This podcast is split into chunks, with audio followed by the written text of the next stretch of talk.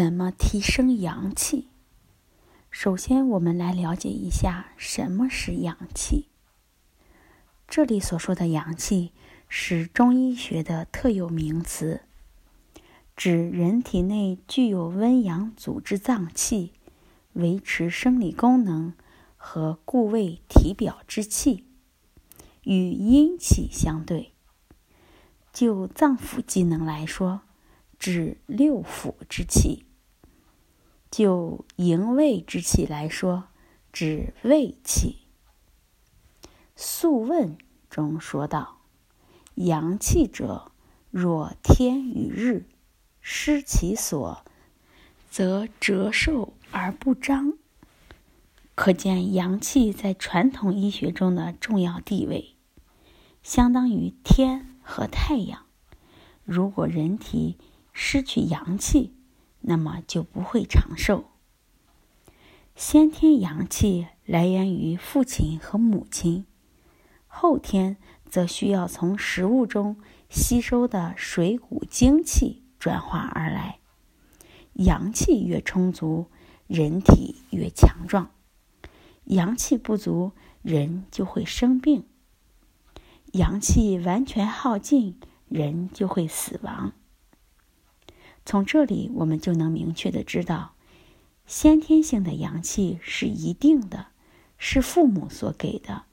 只能是不断消耗的，所以人体的阳气另一个来源只能靠后天的补充。最主要的来源是食物的精微物质。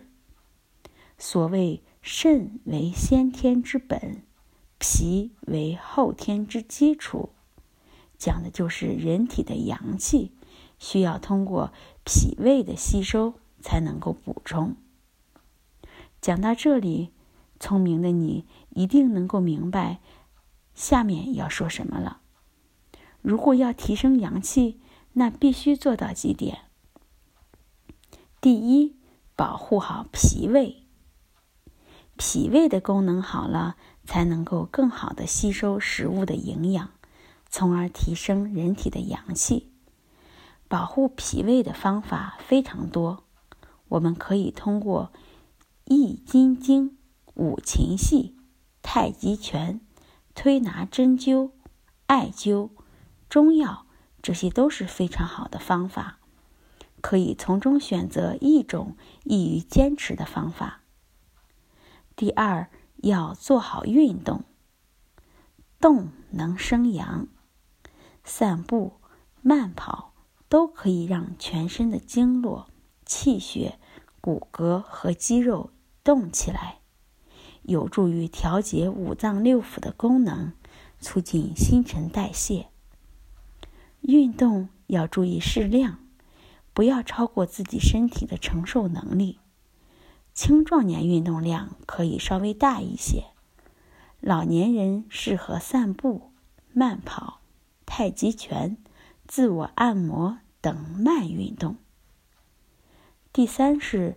要顺应大自然的规律，生活要有规律，保持精力旺盛。早起晒太阳，吸收大自然的馈赠。晚上二十三点到午夜一点是人体阴阳交接的时候。《黄帝内经》中说：“阳气尽则卧，阴气尽则寐。”这个时候是一天中阴气最盛、阳气最弱的时候，所以这个时候必须睡觉。要学会顺应大自然昼夜的阴阳变化，不要熬夜。第四，注重细节的保养。千里之堤，溃于蚁穴，对于人体也是这样的。许多时候，我们正是因为细节的缺失。而造成了不可挽回的局面。平日里要注意规律的生活，不要酗酒，性生活要适度，打游戏、玩手机这些电子产品都不要过分，不偏不倚，方得中医。希望大家细细的揣摩。